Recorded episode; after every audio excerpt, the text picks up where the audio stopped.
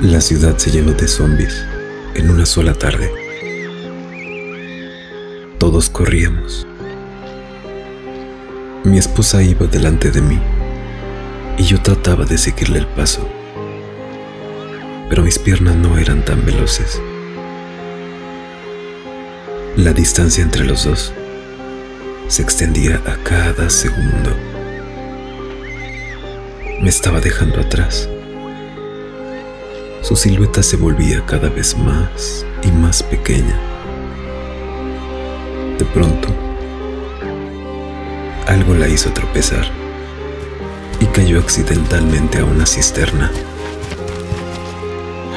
Fue ahí donde finalmente la alcancé